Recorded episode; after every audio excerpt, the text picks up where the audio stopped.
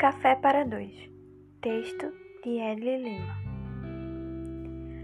A controvérsia do acaso é que quase nunca ele se parece com um.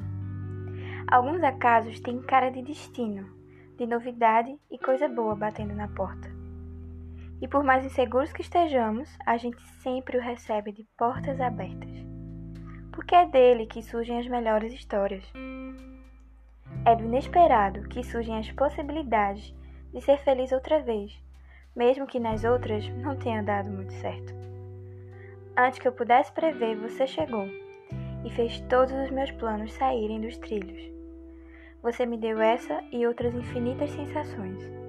Não sei se trouxe ou se foi trazido, tudo que sei é que quando sorriu, foi como chegar em casa.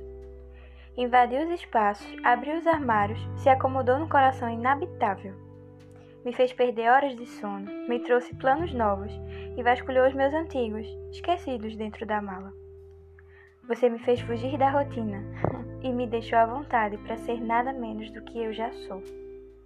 Eu, que vivia por aí achando que controlava tudo ao meu redor, não controlei você chegando. Não evitei olhar para você e não consegui evitar gostar do som da sua voz. Não vi a hora passar enquanto você falava sobre a vida e esqueci completamente de não me apaixonar por você. Você é acaso com cara de destino. É a sensação de estar no lugar certo com a pessoa certa em qualquer lugar do mundo. É a vontade incontrolável de continuar dividindo os planos, as xícaras de café ou as comidas bagunçadas que eu propositalmente te faço comer. É o acaso dos banhos de chuva e das brigas terminadas com um beijo, das conversas no banco da praça ou dos silêncios que não incomodam. É os seus sonhos esquisitos, os filhos hipotéticos e as viagens que eu ainda quero fazer. É a vontade de conhecer sobre quem você fala com carinho e de te apresentar para minha família ou dizer aos meus amigos que você é o carinha legal, que por sorte ou acaso chegou na minha vida.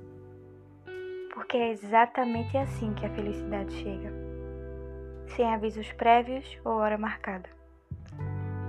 A gente só respira aliviado por ter planejado tudo errado outra vez.